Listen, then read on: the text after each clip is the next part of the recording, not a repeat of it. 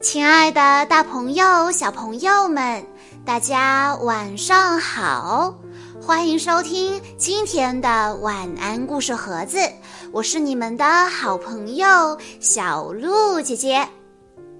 今天我要给大家讲的故事是由赵可瑜小羽毛小朋友推荐，这是一个关于小黄人的故事。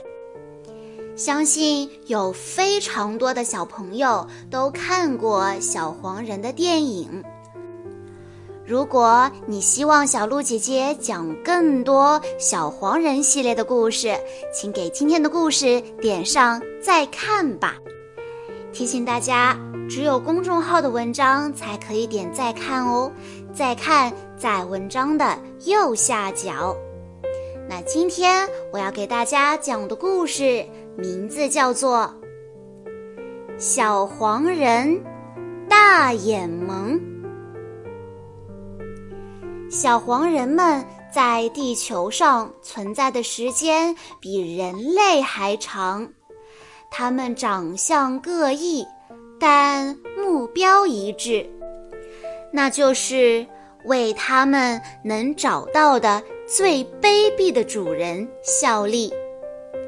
小黄人存在的唯一目的，就是要让他们的主人开心。找到一个主人很容易，但是要让他一直都当主人，带领大家就比较难了。不过，小黄人从未放弃。有一天，他们找到了人类当主人。这让他们经历了人类文明史上的一些历史性时刻。春去秋来，小黄人们从一个坏蛋主人换到另一个，却一直都没有找到完美的主人。历经磨难之后，小黄人们有很长一段时间都过着没有主人的生活。大家都觉得。人生需要一个目标，找到新的坏蛋主人。小黄人凯文有了一个主意，他要去为大家找到最强大、最邪恶的坏蛋，但他需要帮助。只有弹尤克里里的图斯尔特和可爱的小鲍勃愿意和凯文一起去。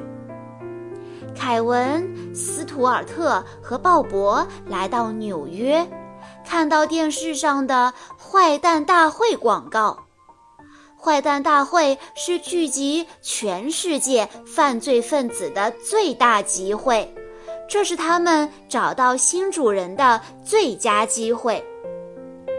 世界上第一位超级女坏蛋，杀人狂斯嘉丽。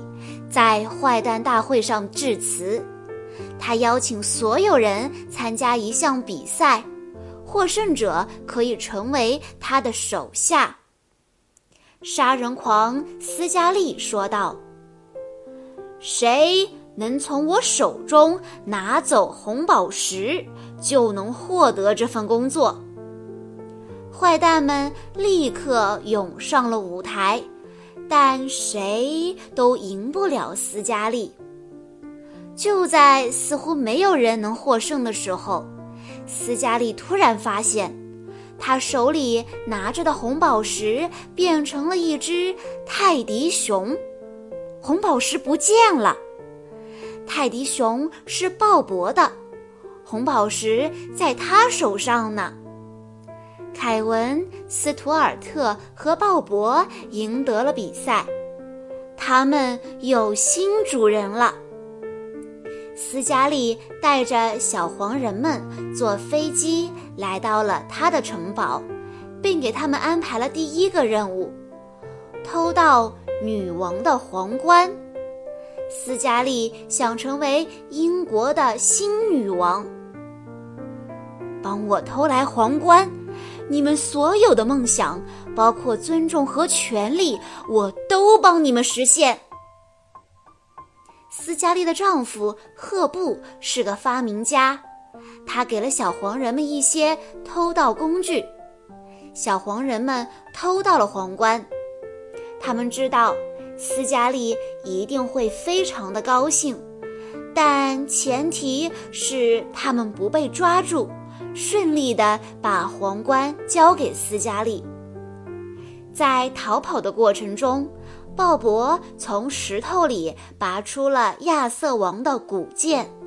根据著名的英国传说，谁拔出这把剑，谁就是英国的新国王。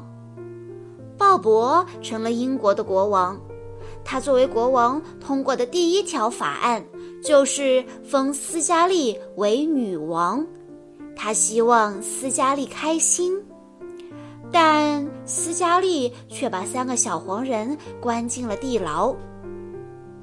希望你们不要误会，不过我就是恨你们。他还是没有办法原谅小黄人们的背叛。与此同时，其他小黄人不想一直在家等凯文、斯图尔特和鲍勃回来，大家动身去英国找他们。小黄人的个头很小。所以，他们从枷锁中挣脱了出来。凯文、斯图尔特和鲍勃从下水道里逃了出来，准备去参加斯嘉丽的加冕仪式。他们的计划是去向他道歉，然后继续做他的小黄人手下。路上，他们发现了一个可以送给斯嘉丽的花环。甚至还收养了一只小老鼠，鲍勃给它取名布奇。但他们不仅没有获得斯嘉丽的谅解，还毁了他的加冕仪式。这可是斯嘉丽一生中最期待的日子。于是他派出所有的坏蛋客人去追捕小黄人。凯文、斯图尔特和鲍勃只好赶紧逃命。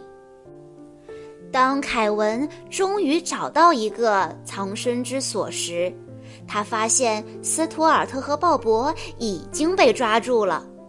现在一切只能靠凯文了。他知道可以去哪里找装备。他溜进赫布的实验室，准备找一些可以帮助他救出朋友的东西。他按下了一台奇怪机器上的按钮，突然。凯文开始慢慢变大，变大，最后变成了一个巨人。凯文救出了斯图尔特和鲍勃，其他小黄人也抵达了伦敦。斯嘉丽非常生气，向小黄人们发射了火箭。凯文勇敢地吞下了火箭，打败了超级大坏蛋斯嘉丽，救了大家。凯文变回原来的大小后，真正的英国女王嘉奖了他们，感谢他们归还皇冠，并打败了杀人狂斯嘉丽。前所未有的自豪感在凯文心中油然而生，但是又有东西不见了——皇冠。斯嘉丽又偷了皇冠。这个超级坏蛋回来报仇了，但是斯嘉丽和赫布突然被一个小捣蛋鬼用冰冻射线冻住了。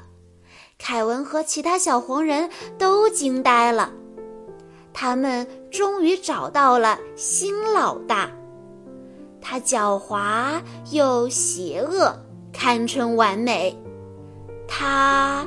很卑鄙。小朋友们，在听完了今天的故事之后，你能告诉小鹿姐姐，斯嘉丽偷走了女王的什么东西呢？如果你知道答案的话，欢迎你在评论区留言告诉小鹿姐姐。好啦，今天的故事到这里就结束了，感谢大家的收听。更多好听的故事，欢迎大家关注微信公众账号“晚安故事盒子”，也欢迎家长朋友们添加小鹿的个人微信号三幺五二三二六六一二。我们下一期再见喽！